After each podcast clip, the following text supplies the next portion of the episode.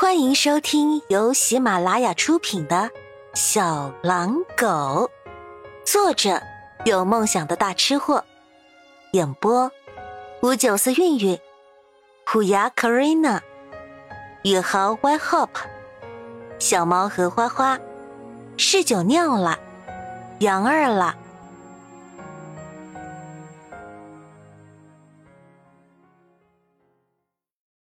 第十三集，曲颖心生疑惑，但是看了看已经烧得不省人事的小女孩，还是跟了过去。几分钟后，小巷阴暗的尽头传出曲颖惊慌的叫声，然后很快，叫声渐止，只有沉闷的喘息断断续续传出。小女孩被曲颖的叫声惊醒，迷迷糊糊的在地上摸了块砖头。摇摇晃晃的向小巷尽头奔去，啊！你醒了。结果刚刚跑到小巷尽头，就看到曲颖一脸惊喜的看着他，手里还捏着一个厚厚的钱包，而那个意图对他不轨的男人，则是像一头死猪似的趴倒在地，一动不动。你，小女孩惊讶的都不知道要说什么了。我柔道四段。曲颖解释完，晃了晃手上的钱包，说：“嘿嘿，现在我们有钱了，走，我带你去看医生。有了钱，很多事情都变得容易了。背着小女孩去看了医生，打了点滴，拿了药。他甚至还有余钱订了一晚旅馆。经过这两天的奔波，他实在太累了。”小女孩也需要好好休息。虽然床舒服了，但是这一晚小女孩睡得并不安稳，几次梦中惊醒都是一脸惊恐的样子。曲颖只好搂着她一遍一遍的哄着，直到下半夜，小女孩才终于睡踏实了。第二天一大早，曲颖就起来给小女孩买早餐。一回到旅馆，就看到小女孩坐在床上，愣愣的看着他，好像十分惊讶的样子。哎，你起来了，我给你买好了早餐，快来吃。我刚刚在报亭看到一则本地新闻。曲颖话没说完，小女孩就突然光着脚丫子奔向他扑过来，紧紧的搂住。嗯，怎么了？曲颖被他勒得呼吸困难，低头惊讶的问小女孩：“嗯，你哪里不舒服吗？”“嗯，嗯。”小女孩摇了摇头。“那，你刚刚又做噩梦了？”曲颖继续追问，小女孩还是摇头。一会儿过后，曲颖直白的说：“哎呀，你先放开我。”你勒得我好难受啊！小女孩闻言，这才慢慢松开手，然后亦步亦趋的跟在曲颖身后，还时不时的偷偷笑一下。这样被跟了好一会儿，曲颖才恍然大悟，把小女孩拉到自己跟前说：“蜜雪儿，我跟你保证，我不会丢下你的。等我们离开这里，回到中国。”我就和你一起去寻找你的父母，如果找不到，那你就跟我回家，做我的妹妹。我妈妈喜欢孩子，她一定会愿意收养你的。那如果她不愿意呢？小女孩踌躇的问。那我养你啊！你别看我这样，我可是年年拿奖学金的学霸。家里给我的压岁钱我都存着呢，加起来有好几万，养你这么个小不点儿完全没问题。曲颖信心十足的拍着胸口保证道。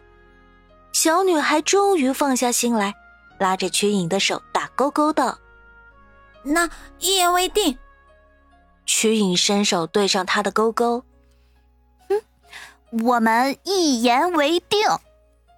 两人拉完钩，曲颖把买早餐时顺便买的报纸铺在桌上，指着其中一则新闻说：“啊，你看这则本地新闻，新闻上说后天中国大使馆会有人来这边办事。”中国大使馆。小女孩看不懂报纸上写的那些文字，但却很清楚，中国人如果在外国遇到危险，应该第一时间联系大使馆寻求保护。这可比去找什么当地巡捕靠谱多了。嗯，我们去找大使馆。小女孩激动的抓住曲颖的双手，茫然了很久的心情终于找到了落点。好。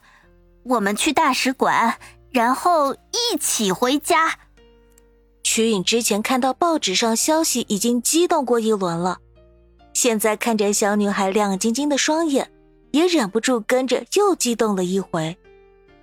吃完早餐，曲颖又为小女孩探了一次体温，发现小女孩的温度已经完全降下来了，回到了三十六度八。为此。小女孩还以自己已经退烧病好了为由，不肯再吃药，被曲颖武力镇压了。为小女孩吃完药，又软硬兼施的哄她睡着。曲颖看了一会儿报纸，也跟着眼皮沉重，挨着床头点了几点，也一头扎在床背睡着了。曲颖这一觉睡得极沉，直至一阵剧烈的颠簸才把她唤醒。醒来后，发现自己被捆绑着，躺在一艘小船上，而小女孩也昏迷不醒的被绑在他身后。哟，行了，恁俩小破孩还真能折腾。守在他们旁边的一个肥胖中年男人，皮笑肉不笑的看着他们说：“啊，你，你是那个早餐店的老板？”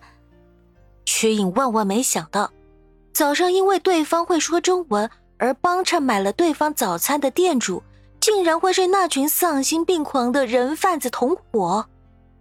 能不要，加了料的早餐味道不错吧？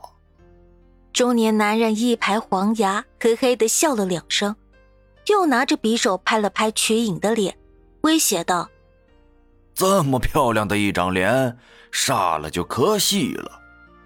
恁两个要是听话，就能平平安安回船上；要是不听话，呵呵，我现在就把恁俩丢海里喂鱼。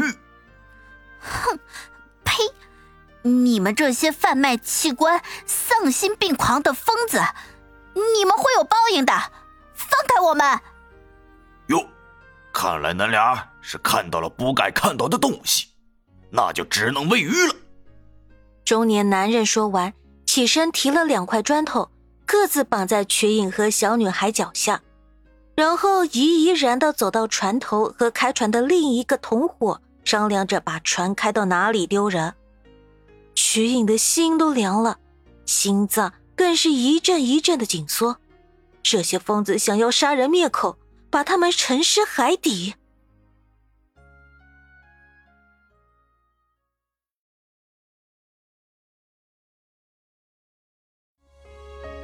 本集播讲完毕，喜欢本专辑的小耳朵们，请订阅、点赞、加月票支持哦！